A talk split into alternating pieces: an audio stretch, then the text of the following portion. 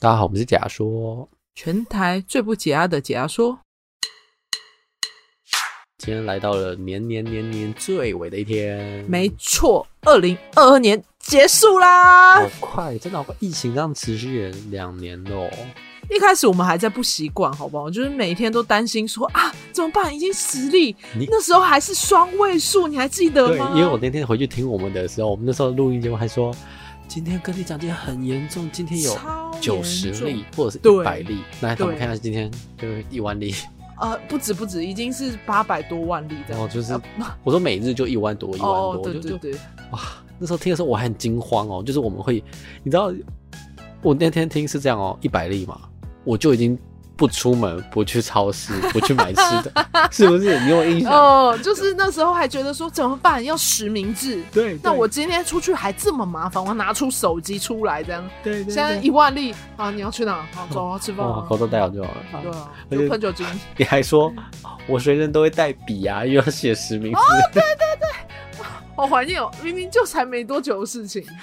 对对，超快哎！你不觉得这样其实就是一路这样记录下来？我们从疫情到现在一路，其实也是把我们跟着疫情整个这样生活下来，也算是完整的记录下来。有有，我们能真听下去，真是觉得荒谬。而且当下我们是真的还在怕，因为没有确诊，还没有确诊，觉得那个东西很严重。哎、欸，我到现在其实还是怕。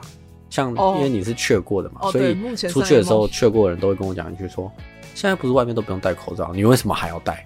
对、啊、我跟你说，我姐也是这样。她那天就要跟我出去，就陪她去超商买个东西。她就说：“今天还要戴口罩吗？”我说：“要，小姐。”她只是告诉你在哪一个时段你可以不用戴口罩，外面不用戴，就是指定的时间跟指定的行为下你可以不戴口罩，像是运动，所以外面是跳舞还要戴。外面是看你要做什么，拍照可以不戴口罩。好，所以在外面散步还是要戴。你运动可以不用戴哦，但是如果你有在密闭空间或接触到人，还是要戴口罩。哦，因为我就就觉得自己被霸凌，一群人都不戴哦，然后就跟我说干嘛？不是都已经好了吗？就那你干嘛戴？没有，因为你没有确诊过，你当然会避免说你自己可能还是会感染，因为家人没有生病过，你也不想影响啊。我所以觉得。我错了吗？我错了。没有了，你这样是对的，只是因为现在变成你们是少数个体了。我要哭了。我只能跟你说，因为我们不是还传了一个很北然的梗图，说每日一万例，哎、欸，每日一万例，早晚 早晚什么？我有点忘。你今天确诊了吗？哦，对对对，就长辈图的那种。每日一万例，早晚轮到你。对对对，超好笑。就他做的是那种长辈图，对，然后我们就传那个。做一次传的时候，当天我们就有一个朋友确诊。对。哇哦，我确诊了哦哦，早晚 他说轮到我了，轮到我了。可是我觉得还是有好处，你们我觉得你们德国人，我觉得是一个心理石头有点放下了。没有，这样讲不好，身体也是各种摧残啊！你忘了我那时候有多严重？你还就是你还记得那时候你单口录那一集，然后听众不是就有听到我的声音吗？就不止你，很多人其实最后都跟我讲说不要去，因为其实后遗症很长，而且脑雾很严重。哦，对，而且其实我觉得确诊之后我的体质有被改变，因为之前没有这么容易过敏。可是我在确诊之后，我就是身体变很差之外，我的过敏像什么荨麻疹跟一些过敏体，就原本不会这么严重，吃个巧克力我也会过敏。嗯、我以前不不会这样子，诶，我突然体质被改变了。就很多人的体质，而且如果大陆最近不是就是有解封了吗？对、啊，他们甚至有人是一夜白发，或者是脸发黑，啊、这么严重？对，然后还有舌头发黑。就是各种不，因为他们现在就是就会跟我们当时一解放一解封一样，就是立刻就是就会激增那个确诊人数，而就是会造成很多没有看过的案例。没办法，因为每个人。就是一个人的状态都不，每个人的状态都不同。其实，还有我们今天就改成回顾特辑，不用不用不用，我们就稍微稍微聊了一下前面，是因为就今天嘛，刚好听众在这一集，如果没有出去跨年，欢迎听着这一集跟我们一起跨年。可是我们今天不带案件啦，对，因为我觉得带案件在跨年作为收尾的，实在是有点太残忍了。对啊，而且已经是最后一天，大家还可以这样回来听我们节目，我觉得很感动。苦了，我们本来想说，就干脆我们一起来倒数。就在就是三二一的时候，就大家一起听这样。可我们上架节目在中午十二点，会有点尴尬。还是中午十二点提早十二个小时前一起来。就就我们上架，你们先不要听，然后到那个我们跟你讲几分几秒，你们再给按下去。对对对，欸，我觉得可以这样做诶。就某一天我们这样做，就是我们标题就写说你几几点几分再把它按下去，就会同时一起的感觉。倒数，那我们要先把时间点设好。那我们先喊完五四三二一，对，我们就要我们自己要计时啊，就是比如说他十点打开嘛，哦、我们就要计时两个小时后，然后就三二一，然后这样哎、欸、一起倒数。哎，Happy New Year！然后对，这样我们可以自己跟自己，哎、欸，我们这样可以自己跟自己跨年。对啊，还是我们而且听众。好，明年就这样做。我们就自己跟自己的录音跨年，就说：“哎、欸，来了五。”然后我们自己在现场，哇，哇，好嗨啊！两个疯人，不会啊，听这跨年。嗯，今天我们其实不是要讲以前的，就是回顾啦。其实不是回顾，因为 上周我们有去一个 podcast 的聚会，然后我们去的一间呢，它叫做样记忆会馆的咖啡厅。那其实他第一时间寄邀请来的时候，嗯、我有发现他写一个特别的规则，那我就我很很好奇，因为他写说。如店员动作较慢，餐点送错，请多包容。可我想说，去一般咖啡厅应该、嗯，我以为是一般的店员啦，就一开始他没有，应该说我们还没确定说这个咖啡厅是什么样的单位或是什么样，我们还以为是一般那种看得到的咖啡厅。对，我想说怎么会写这个？因为。正常来讲，咖啡厅不会说什么橱窗，尽量就是不要出错嘛。而且他还有特别只是说，如果要拍照，不要拍到店员。对对对，都就很奇怪，我们就稍微去查一下，这个是什么样的咖啡厅呢？原来它是一间以辅导年轻失智症病患为主的咖啡厅。对，就是六十岁还是六十五岁以下。对，但就是何何谓年轻的失智症嘛？嗯，其实就是你刚才讲的六十五岁以下，正外表与正常人没有太大的差异，然后又有短期记忆丧失的。问题，他就是年轻失智症患者，就是辅导这些失智症的患者的民众来这里可以就业。对对，因为这种疾病呢，会让他们在上班，一般上班的时候常常出现状况，因为记忆会丧失嘛，所以有些事情没有办法按部就班的进行。然后因为疾病的因素，所以他们通常就会辞去原本的工作。嗯，那这个记忆会馆呢，其实它是咖啡厅，它在二零一八年开幕，是由台湾失智症协会所成立的。那缘起于副协会秘书长李慧珍。哦，我们那天有看到秘书长哦，就是那个吗？对对对，很可爱，很灿烂的那个电影。对对对对对，他说很谢谢我们愿意来参与这个活动，这样子。我们活动后面还有写一个团体的卡片给他。对对对对，嗯，有送给他们，觉得他也很谢谢我们这样。然后他也很希望我们去那边可以办活动，让更多族群可以知道这间咖啡厅的存在。他有特别这样跟我们讲。嗯，那我们也希望透过我们的这个一份心力啊，透过我们 Podcast 让大家知道。其实去宣传是为了，就是让更多人能去知道这个咖啡厅的用意，是因为其实大家都只会去看 IG 上面很漂亮的那种咖啡厅嘛，对对对，就是看起来很好拍照。可是像这样子的咖啡厅，其实也需需要人去拍拍照。其实那边也蛮漂亮的啊，那边有绿草哎、欸、什么的，就是那个环境是好的。对，只要反正只要避开店员，其实它是可以拍的哦。那其实。你不知道的哦，这间咖啡厅它只在礼拜六营业而已哦，只营业一天。对，平日是不营业的，因为它这个店呢，除了是一礼拜六的咖啡厅，它平常其实也会为这些失智症患者提供课程，哦，也就是所谓的非药物治疗活动。那其实依照他们的失智症病患呢量身定做的，轻度患者可能就是设计一些体能训练啊，做做一些热身操这样，或者是舞蹈，那配合认。配合表达认知训练，或者有时候会有乐器演奏、家政手作，所以其实它一方面讲是咖啡厅，一方面其实它是辅导这些人的一个场所，这样。嗯，就是一个服务单位这样。嗯，那我们那时候去的时候就觉得他们的店员真的很热心，因为他们、哦、他们很尽力想把事情做好，而且很认真。对，所以像我们那时候其实有发生一个比较比较特别的状况是小插曲。对，就店员送餐来，因为我们点这个餐是很久以前的了。就整个忘记自己餐点是什么，他送餐来的时候，他就问说，比如说这个辣味水饺是谁的？可是我们都其实忘了，我们就是有人打开来然后看，因为我们是提早在他邀请我们活动的时候就把餐点都点好了，对，所以我们就都忘记了。嗯、那他就会说这个是谁的？我们就会说呃，不然你先放着好了。可是他们会有一个责任心，就觉得还要送到那个人的位置上，因为他们应该说他们可能没有遇过我们像一群人去的。小活动包，所以他们就想送到那个人身上，可我们就会跟他说：“哎、那你放着就好。”第二次送餐呢，他就会再一次问说：“哎、这是谁的？”那我们也跟他说：“就放桌上。”就会重复这个，因为他们真的太热心了。而且我为了，因为他们太热心，都会看桌上有没有垃圾，他们就会立刻收走。我为了就不麻烦他们，想说最后再一次收走，我就默默把我垃圾放在桌桌边的一个小角落，就很小很小的哦。他又看到，然后说：“这个我帮你收走。”我说：“啊，好。”想说：“哇，都都藏成这样，都被你看到。哦”我说：“好，拿去吧。”然后就拿走。那你会不会自己带来的垃圾不小心被他发现？就哎、欸，你这个需要不要收走？那真的是非常不好意思，没有啦。他就是，而且我还特别观察他为什么会发现他走这件事，真的是巡视整个空间，看有没有垃圾要拿走，哦、很专业耶。嗯，所以听众如果有兴趣，去礼拜六的时候就去这间样。记忆会馆的咖啡厅去喝喝咖啡，那它有餐点，包括什么辣味水饺啊，或者是松饼、薯饼、薯条都有，可以去看看。那时候我们因为应该说一开始我可能会觉得说他是一个失智症患者，所以我对餐点是觉得说可能只是一般外面那种水，可能像那种。就是随随意买到的那种家乐食品，对我我怕攻击到，没关系，就是对，反正就是它跟我想的味道不一样。吃到吃完它整个餐点，整个就觉得超好吃。对，因为大家都有讲说餐点真的很好吃，嗯，而且不止一个人讲，大家都有讲餐点很好吃。对，所以我们那时候整个吃完体验下来是蛮不错的，而且很好笑，因为原本我们活动办在下午，然后我就点了辣味水饺加咖啡。哦对，然后就好像在活动前没多久就说啊被订满了这样，所以只能赶到早上十点，所以早上十点就吃了辣味水饺加咖啡，胃穿孔套餐。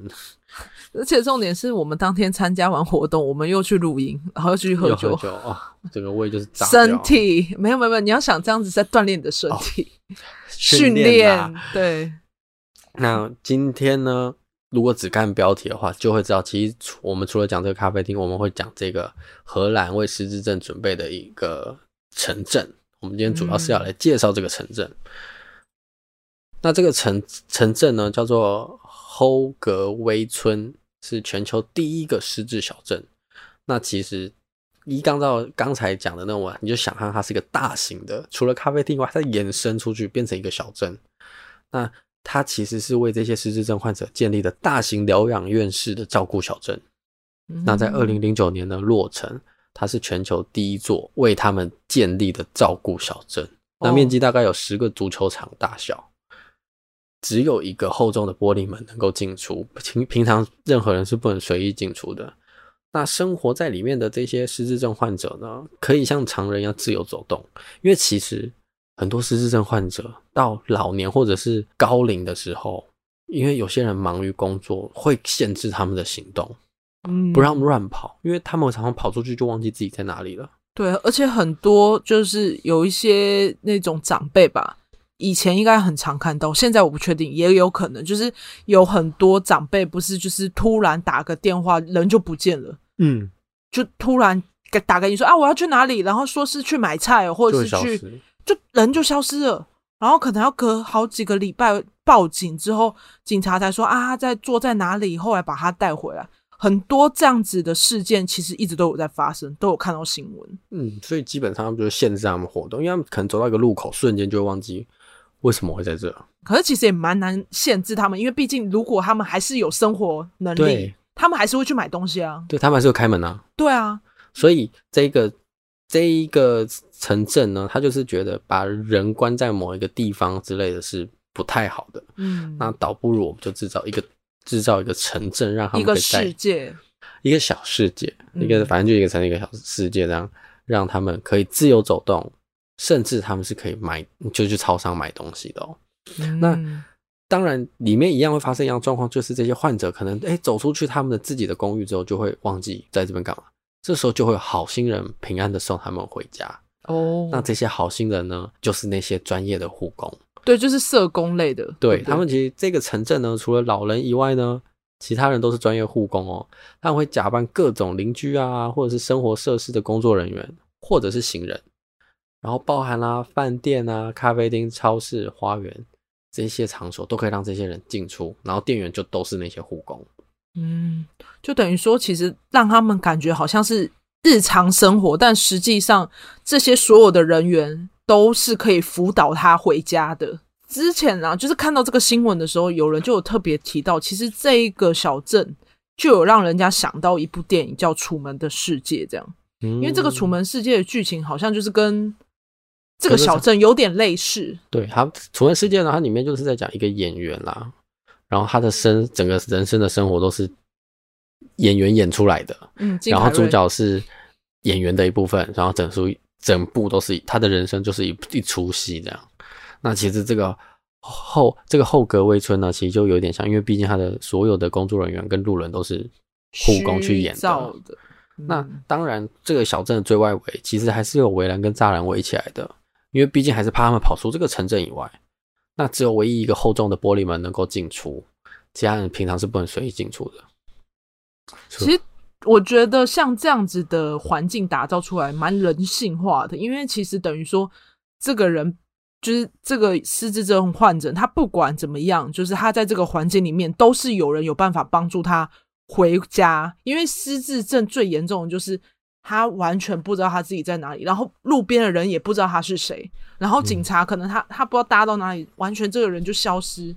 主要是在这个城镇，他们只能还保有平常的生活习惯了，所以这点是非常难能可贵的，不会只关在一个公寓里面。嗯、那刚才讲那个门嘛，其实他们城就那些病患，其实还是会尝试着出去。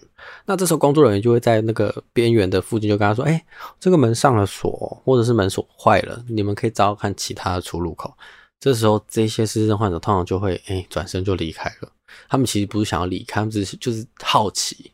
嗯，那这些护工呢？他们平常也会跟患者住在一起，但是他们不会干涉他们的自由。他们想干嘛就干嘛，只要不触及危险，他们都可以让他们自己自主行动。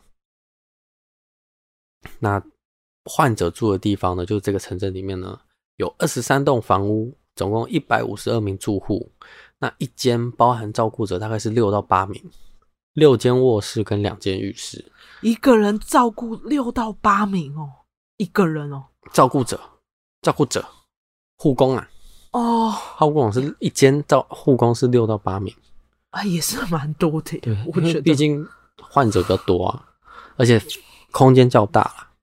那其实每个房间设计都不太一样哦，因为入住的这些老人呢，记忆大多停留在童年或青年，所以这些设计师就比较用心，会将他们的环境、居住环境打造成他们年轻相似的风格。嗯，很细心诶。对，包含就是整个风格呢，是参考了二十世纪到五十年代的风格，包括那些复古的黑胶唱片啊，布上面也绣一些古典的花纹。哇，有各种不同的主题，包括古典、居家、宗教、文艺、地方特色这种，有点像是刻字化。嗯，其实也是为了让这些患者、嗯、老人们住才有家的感觉，可以恢复他们的记忆。这样。那刚才讲好暖哦。那刚才讲那些饭店啊、咖啡厅、超市，他们是真的可以去里面买东西的哦。但是事实上有个状况就是，他们没有金钱管理能力嘛。常常就是不确定钱要怎么拿，那其实他们是不用担心的，因为他们不用结账，东西都是免费的，拿了就可以直接离开。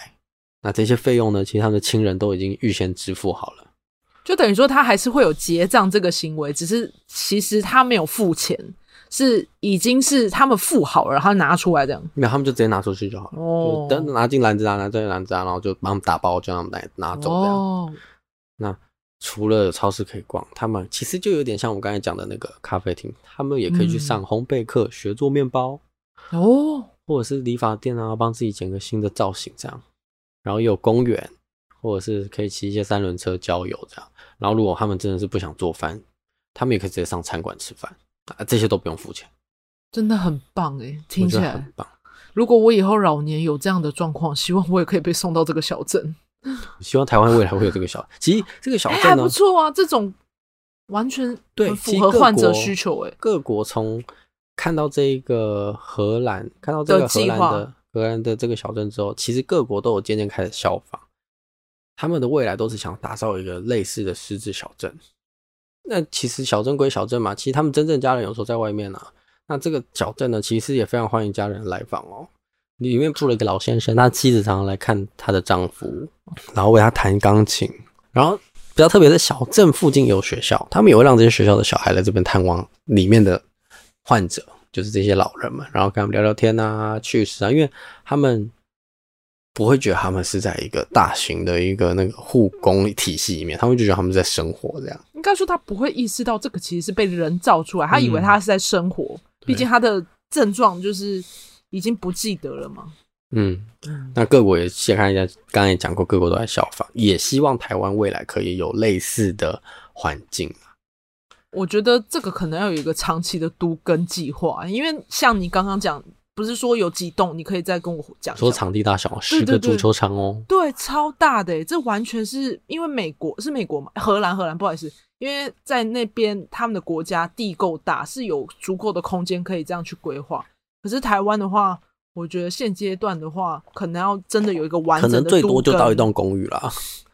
公寓哦，可是这样子就没有那个环境。你说出去，出去对啊，因为因为等于说，像你刚刚有讲到，他还是可以有自理能力，就是还是可以去买东西，还是可以出去去去剪头发、去运动，这样都可以做到。那他还是要在一个社区里面，我觉得他还是要被规范在一个社区里面。嗯，就小型社区比较机会，我觉得还蛮酷的。而且对我来讲，如果我以后也失智的话，我也想要被送去这里。对啊，因为其实太多失智症患者老年就是被关在一个疗养院。嗯，就过着很低，他可能自己也忘记，然后就觉得为什么我会在这个环境里面，然后出不去？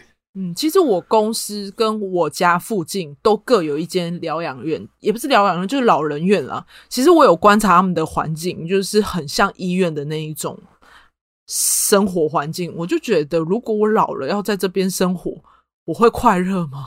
对，我以前想过一模一样的问题。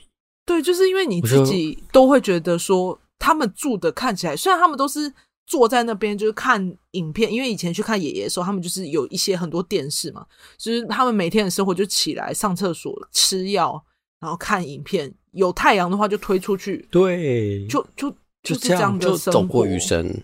嗯，我就不会快乐。可是如果是像这种，就算不是针对于失智症患者好了，其实针对老年人这样子的小镇打造出来，也是我觉得很棒。就他们现在他们可以。脚还可以交朋友，跟邻居聊聊天，就是在生活。而且我相信不会只有失智症患者的这个族群需要这样子的小镇，我觉得完全是以后就我们老了之后，所有就是需要被辅导，可能有一些特殊学生吧，像一些那种比较需要情绪管理的那种，也适合在这种小镇里面，可能就要个别分好多个镇这样。这好像好多个，太多了，规划不完。就是各种情绪都各种一个症这样。好啦，今天主要集就是分享这个失智症，就是因为我们参加了那个 Podcast 聚会，就觉得有感而发。嗯，而且其实我觉得在二零二二年最后一集分享这一个议题，我觉得蛮暖的。因为其实如果我也在，因为我同时在听你讲，我其实同时也在想象，如果我自己住在这里面，我是随时都有人可以帮助的。可是你，可是你不觉得这样反而会让我想说，那为什么我们现实环境不能达到这种目的？什么意思？要自我检讨的部分是不是？没有吧？就开始月份是小难过，欢迎来到最初的假说。要不要这样说好？换一个说法，换一个说法。反正就是在最后的这一天的这一集，就是听到你分享这个议题，我会同时在想象，如果我住在这里面，我会觉得非常温暖。可是我虽然我自己不记得啦，可是我会觉得说，哇，我就是感受到人性的美好。因为大家都会帮我，嗯、就是我完全不会记得，嗯、我就觉得哇，我就是在这里生活啊，我啊我走我走在哪啊，有人就把我这样拉，就说啊阿姨你家在这，很自然的那种，对对对，阿姨啊你忘记啊这东西要拿起来啦，这种感觉，嗯、就很、哦、我觉得好棒哦，好棒哦，我也好想要去这个小镇哦。没，二零二零年你要跟二零二零二三年的你讲一句话，留给你一句话的空间。你说二零二三年吗？进结尾总要跟明年的你喊话。好的，那我们 跟我明年的阿宇说一下话，好后出节目。没有啦，就是希望呢，就是这一步这一年就是这样走过来嘛，就听众也这样一路跟着我们一起走过来。我希望明年呢，就是有越来越多听众可以继续陪伴我。哦，对，就是对我讲的话啦，对我自己，我希望有越来越多听众。而、哦、我的呢，我个人就是希望我明年，因为我明年就有一个新的环境可以放我的录音室，我希望那边可以真正的让它可以操作起来使用，这是我最希望，而且让它的产值不止录加，说我们可以，比如说生出新节目啊之类的。其实我觉得，如果真的有新计划的话，等我们见面之后，也有很多可以讨论的部分。对啊，因为有时候远端我们看不到彼此的时候，总总是有一种寂寞感。对，所以我觉得明年了，就是大家会再更进阶的看我们不一样的假说对，因为其实就是我们也同时在调整跟进步，就是听众有给我们回馈，我们都会去更正一下我们自己讲话方式或者是一些内容。而且明明年我们应该会比较多，稍微让听众知道我们是谁。哦，对啊，因为大家比较认识的是我们平常分享的案件嘛，可能我觉得我们也可以聊一些我们自己的事情嘛，就是分享一点点嘛，让大家不会太多啦，不会太多，真的大概五千字啊。哎哎，那你稍微总结一下今年，你觉得一路今年这样一年下来的心得？因为这一集就真的就在三十一号那天上架，我就可以讲一下心得吗？嗯，一年以一年了，哎。听众知道我们是什么时候开始吗？我们是从二零二一年的五月开始到现在哦。哇，惊讶的！我个人最惊讶就是我们办抽奖活动的时候那些人。哦，你说 feedback 吗？嗯，而且抽到的那个人也很认真写 feedback。对，就是他，他的回馈吓到。呃，而且我很有感的是，原来是小朋友会喜欢我们呢。啊，对，嗯，我以为我们一岁跟三岁，他也太小。对一岁跟三岁的听众诶，听众们，你们知道吗？你们是跟一岁跟三岁的听众们一起在听的。国民法官就靠你们了。有啦，那时候我就是有跟这个妈妈在聊，就说还蛮高兴，就是知道她的孩子们就是愿意听。其实就是有些内容虽然不太适合，因为毕竟我们有时候聊犯案细节是有点太嗯 detail 了，就是。可是，就是他们能提早了解这些社会议题，对他们来讲是有帮助的。毕竟，就是在我们小的时候，其实不会接触到这些议题，而且爸妈也不会直这么直接的告诉我们了。嗯、对啊，所以也像这个年纪可以接触到，我觉得真的非常的好。那你的结尾哦，对，我真的很谢谢大家。还是你要这样讲，还是你要这样讲？对于当初不看好我们做的人，你有什么话想要跟他们讲。哦、其实我。后来想一想，就是现在的我啦，就是不管以前遇到什么，或者是他们讲了什么，其实你只要坚定好你自己该做的做好，就算做的结果不怎么样，或者是没有达到别人心里的标准，你只要不要愧对于你自己，你觉得你做得好就好。这才是你要对明年自己讲的话吧？怎么了？拍手可以，这个做结尾。我已经调整很多次我的心态了。这个这个结尾可以了。嗯，好，那 这才是该做的那个态度吧。那希望大家明年就是可以继续陪伴我们，因为二零二三年呢，解压说又要开始跑起来啦，跑去哪里？祝大家新年快乐啦！二零二三年快乐。五四三二一，没有先帮他倒数，因为大家中午十点的时候打开来听。好，那到这里哦。